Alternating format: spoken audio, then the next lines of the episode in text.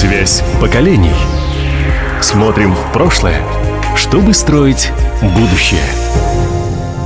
Здравствуйте, дорогие радиослушатели! У микрофона Юлия Терентьева, и сегодня мы с вами поговорим о работе поисковых патриотических движений молодежи. В гостях у нас Никита Кобзев, председатель Хабаровского регионального отделения общероссийского движения «Поисковое движение России». Никита, здравствуйте. Здравствуйте. Никита, я знаю, что вы сейчас, ну, как все, собственно, традиционно подводите итоги года. Знаю, что кто-то из ваших ребят ездил на запад России, на места Сталинградской битвы. Вот об этом и об итогах в целом подробнее расскажите. Да, действительно, в этом году нам удалось отправить одного участника, Лисковский Никита, на территорию Волгоградской области, где он принимал участие как студент а, студенческой вахты памяти. Это всероссийское мероприятие, чтобы вы понимали, туда приезжают ребята со всей страны. Действительно, нашему участнику посчастливилось там получить колоссальный опыт а, именно по Великой Отечественной войне. Они занимались поиском останков тех людей, которые погибли тот период, в 1942 году, под э, Волгоградом, современное название Сталинграда. И как раз еще и плюс посчастливилось нашему поисковику найти останки, даже медальон, бониты вот эти капсулы, угу. потому что тут же важно не только останки найти, тут самое важное идентифицировать потом эти останки, чтобы у этих останков появилось имя, фамилия и отчество. А как-то э, известен результат? То есть связались с родственниками, может быть, занесли в какую-то книгу памяти? Сейчас ребята работают, еще мало времени прошло. Во-первых, этот медальон нужно ну, хорошо, правильно прочитать, найти родственников. Это тоже не очень быстрая работа. Где-то угу. родственник может найтись и за неделю, и за месяц, где-то родственники ищутся годами. Потому что поисковики – это не волшебники, и здесь много очень факторов. А – это время, б – это сама ситуация, потому что каждый поиск уникален. Ну и тем более вот этим поиском уже занимается Волгоградское отделение, ну, то есть угу. где нашли останки. Этим занимается Татарстан, Республика Татарстан, у них мощнейшее поисковое движение именно по поиску лабораторий, все вот эти, где именно происходит прочтение этих медальонов, угу. более качественное. Насколько молодежь втягивается в эту работу? Это же, во-первых, это и физически, и, мне кажется, еще и эмоционально достаточно тяжелый труд.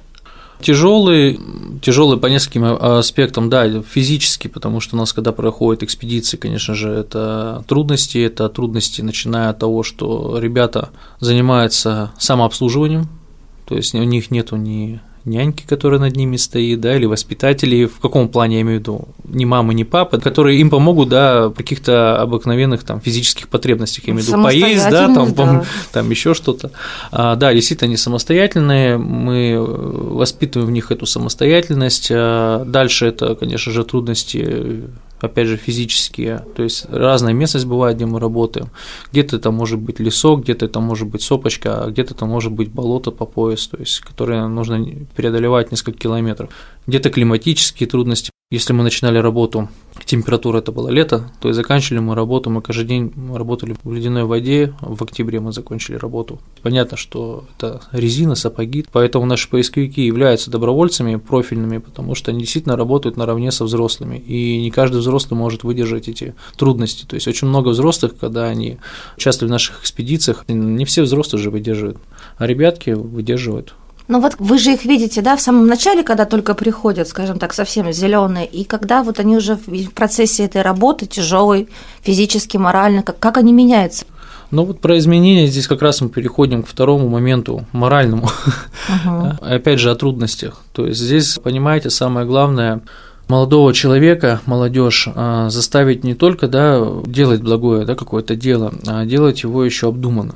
То есть, когда мы занимаемся поисковой деятельностью, это не просто механический труд копать землю. Понятно, что у них начинается примерно с этого азарт, копать, что-то откопать и так далее. Но это все сведется просто к черной археологии, к черному копательству. Поэтому да, конечно же, у нас с ними очень много проходит работы, и работа идет не месяц, не два, а годами над некоторыми людьми, чтобы уметь анализировать весь этот собранный материал, для чего мы это делаем. Здесь мы опять же переходим на нашей работе на территории Дальнего Востока. То есть ребята, да, вот у них был такой заряд, что ура, ура, я нашел, там прибегает, я говорю, а ты где это нашел? Ну, к примеру. Угу найди это место, ты где это нашел, а теперь мы все идем, да, и аккуратно исследуем это место, ставим То есть точку, существует фиксируем. Существует определенный протокол, да? Конечно, есть, есть определенные правила, да. Понятно, что при поисковой деятельности не одни, при археологии они другие, есть большие значимые отличия в документации. И все-таки ребят мы учим, что нужно анализировать. Второй этап, помимо анализа, мы начинаем их учить э, читать определенную литературу, да, чтобы получать еще и знания. Получается, что в первый раз, да, мы их можем, второй раз э, они могут с нами приехать в экспедицию, да, но все равно мы сталкиваемся с тем моментом, что изначально, да, не все вовлечены именно в саму историю, да, что именно здесь было, кто здесь был, что происходило точно и по источникам. Подождите, я была уверена, что к вам идут э, люди, которые уже знакомы с историей, которые любят и хотят, так сказать, э, руками ее пощупать. По разным причинам ребята узнают о нашем движении, э, кто-то просто видит, чем занимается, им хочется быть сопричастным к этому занятию, угу. к этому роду деятельности. Например, возьмем какой-нибудь глухой поселок или другой муниципальный район. Ну, к примеру, молодой человек сидит в соцсетях, э, заходит в ВКонтакте и видит, что есть какое-то движение такое. Угу. Возможно, сначала манит то, что можно уехать из поселка, да, куда-то попутешествовать, возможно, и такие мысли. А, ну то есть сначала бывают. есть такой интерес, как вот, ну, чисто молодежный, о, движуха, присоединюсь. Да, действительно, э, с этого все начинается. Затем уже ребята начинают осознанно понимать постепенно, когда они э, включаются в работу, что это действительно не только да, какие-то приятные эмоции от того, что много молодежи и костер, да, там угу, гитара, романтика. гитара, романтика и все остальное. Ну, это тоже, кстати, очень важно. И для нас это когда-то было важно, понятно, что просто мы все немножко выросли. Затем они уже начинают более осознанно, когда они проходят отбор, во-первых, мы смотрим, что они действительно психофизически готовы к этому. А далее мы на их уже начинаем вовлекать в изучение. Кто-то вовлечен наоборот, то есть, то есть кто-то книжки читал, но у кого-то нет, ну не только книжки, да, там, допустим, более там серьезную какую-то литературу и документы и, там, и так далее. Кто-то наоборот был вовлечен а, именно научно, так сказать, но нет опыта Практического, практического выживания в, условиях природы, например, и люди э, сталкиваются с такими трудностями. Это тоже, да, у нас были такие моменты, что вроде бы человек, да, он начитанный, он готов подключаться, но как именно поисковик э, в условиях, да, именно полевых, полевых, полевых выходов, да, ну, то есть здесь он никак не может. То есть есть и такие, конечно же, у нас. Вот вы спросили действительно, как меняются ребята, как они к этому приходят. Тяжелый труд, конечно, на это уходит и 2, и 3 года.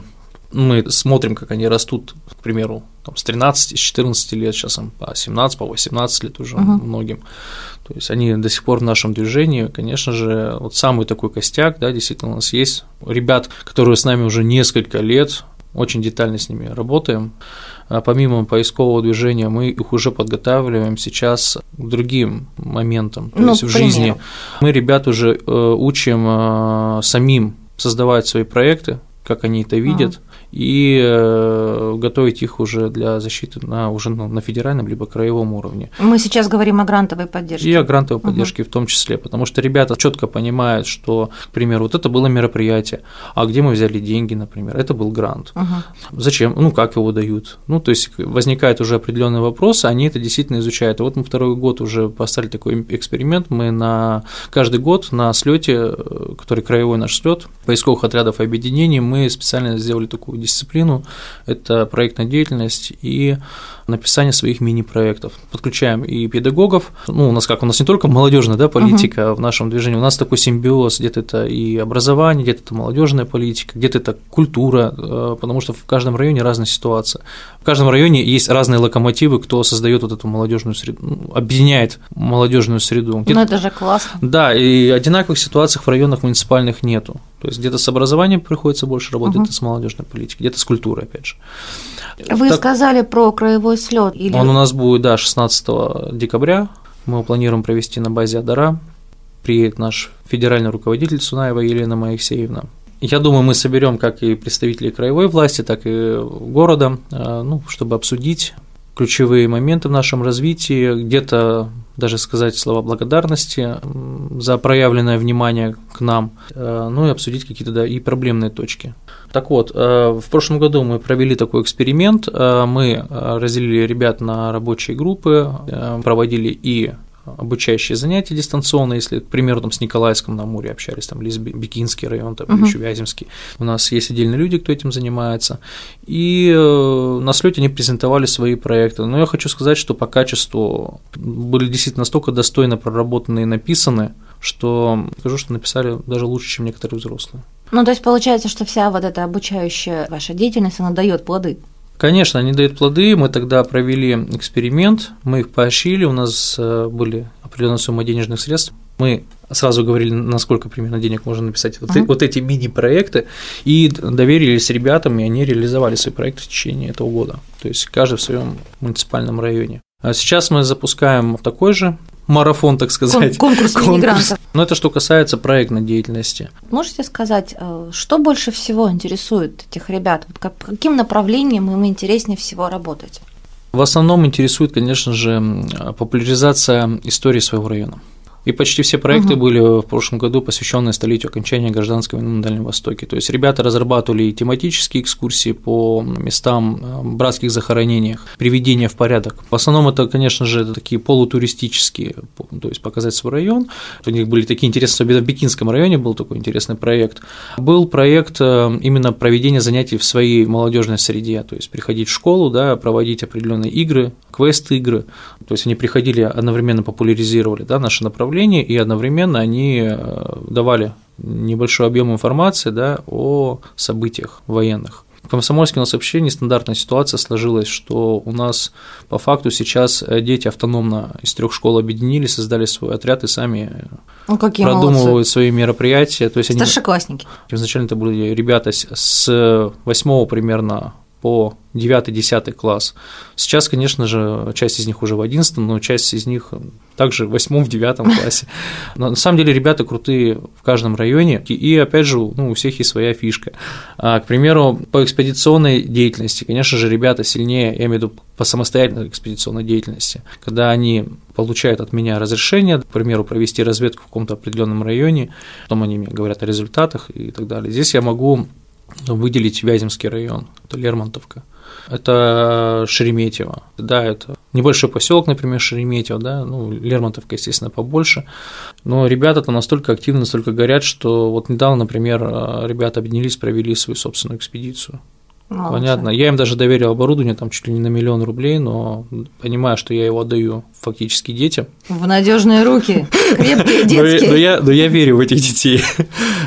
Если мы не покажем, что мы им доверяем, а, то и у них отношение будет другое. А когда мы им доверяем, то, конечно же, они будут и более плодотворно да, работать, они будут э, больше как-то двигаться к своей цели, им будет нравиться то, чем они занимаются потому что мы старшие, мы же не вечные, вам же потом жить на этой ну, земле, конечно, должен развиваться и все остальное. Наша же задача не только поиск истории, все таки самая главная задача, мы же наставники все таки для них, это развитие личности человека. Поэтому очень много у нас э, проходит и э, мероприятий, там, как школа актива, среди поисковиков, наставников. То есть мы готовим для своей среды, э, опять же, тех наставников, которым уже сейчас будет по 18-19 лет, чтобы они э, при расширении нашего движения, чтобы они брали бразды в свои руки, чтобы они были наставниками для таких же потом, как и они, юных поисковиков. И наше движение, да, могло развиваться в количестве. Для нас сейчас качество важный показатель. Да, нас 500, это прошлый год информация, у нас 500 человек было по всему Хабаровскому краю. Ну, именно тех ребят, которых я знаю и фамилию, имя, отчество и визуально могу вспомнить. Сейчас будем в конце года, конечно же, сводить новые итоги. Сколько у нас людей прибавилось. Помимо этого у нас постоянно идет отбор то Привлечение кто-то приходит, да? кто-то угу. уходит, а с кем-то мы, ну, бывает, и разрываем да, отношения. Но такое происходит очень редко, очень. А вот, кстати, родители этих э, ребят, они поддерживают, помогают, может быть, как-то сами участвуют. Есть такие примеры? Ну, тут без юмора не обойтись, наверное. Сначала так. родители, наверное, в шоке. Но потом привыкают. Кто-то, наоборот, сразу положительно к этому относится. Здесь зависит от того, в какой среде воспитывались сами родители. Если родители никогда в лес не выходили, естественно, они прививают и ребенку тоже состояние. Ну, мы сейчас говорим, да, то есть э, родители в первую очередь думают, что там комары, медведи и Конечно, и тигры, а так оно да. и есть. Ну, это жизнь работа у ребят идет большая. Я поняла, что у ребят есть большой интерес к истории своей, так сказать, малой родины, да, своего поселка, своего района. Но есть вот практический результат из этого, то есть передается в музей, может быть, э, что-то обнаружено, какие-то экспозиции на основе изысканий ваших поисковиков юных делаются. Есть такие примеры? Ну, конечно, наши находки попадают в музей Хабаровского края. Прежде всего делимся с теми районами, на территории которых мы работаем. Второе место, куда уходит это все, это школьный музей, дом культуры, либо молодежный центр, опять же, ну, все по-разному. К примеру, в Николаевске на Амуре а, ребята решили, что нет, мы создадим свой музей, и договорились с молодежным центром, им выделили угол. Музей им помог, то есть везде разная ситуация. Вот по Городскому, например, в Краеведческий музей отдали, потому что нету школьного музея. То есть везде разные возможности, ну, самое главное, возможности, они же еще, вы сами понимаете, от желания зависит. Где-то идут навстречу, где-то не идут. А у вас э, никто из ребят не задумывался над тем, чтобы создать э, виртуальный музей? Мы пытаемся выдать немножко другой продукт. Прежде угу. всего, мы, у нас история о людях. Первая история о людях, э, те люди, которые это делают, а второе – это история о людях, э, вот мы провели работу, значит, мы можем угу. уже рассказать о людях, которые были в данной ситуации, действительно, как эта ситуация разворачивалась. Но самое главное это, конечно, сохранить память. Конечно же, сохранить память, поэтому мы сейчас на данном этапе решили больше делать упор на медиа, показывать свои работы именно в документальном кино. А где можно увидеть? YouTube. ВКонтакте. Ну, к примеру, у нас есть замечательный фильм, в прошлом году мы показывали его, и в мы делали премьеру, и в Ютубе он у нас. Получил он очень много хороших отзывов, как и от Хабаровского края, от э, жителей ЯО и Приморского края, потому что там главные герои на территории нескольких регионов действовали, и историки увлекаются этой темой. Сейчас мы приступили к другому фильму, а здесь мы работаем такой в коллаборации, можно сказать, со второй нашей организацией «Амурский рубеж». Это военно-историческая организация, она ведет свою деятельность на территории Дальнего Востока, в основном угу. трех субъектов – Хабаровский, Приморский и Еврейская автономная область. Вот как раз э, завершаем работу над фильмом, над которым мы работали, и полтора года мы над ним работали. Никита, ну, к сожалению, наше время вышло уже. Я напомню, что у нас в гостях был Никита Кобзев, председатель Хабаровского регионального отделения общероссийского общественного движения «Поисковое движение России». Никита, спасибо вам огромное, во-первых, за беседу, а во-вторых, за ту огромную работу, которую вы с ребятами делаете. Сохраняете историческую память и помогаете действительно растить хороших, достойных членов нашего общества. Спасибо огромное. До свидания. Спасибо, дорогие радиослушатели, за внимание. И я, Юлия Терентьева, прощаюсь с вами. Хорошего дня. Связь поколений. Смотрим в прошлое, чтобы строить будущее.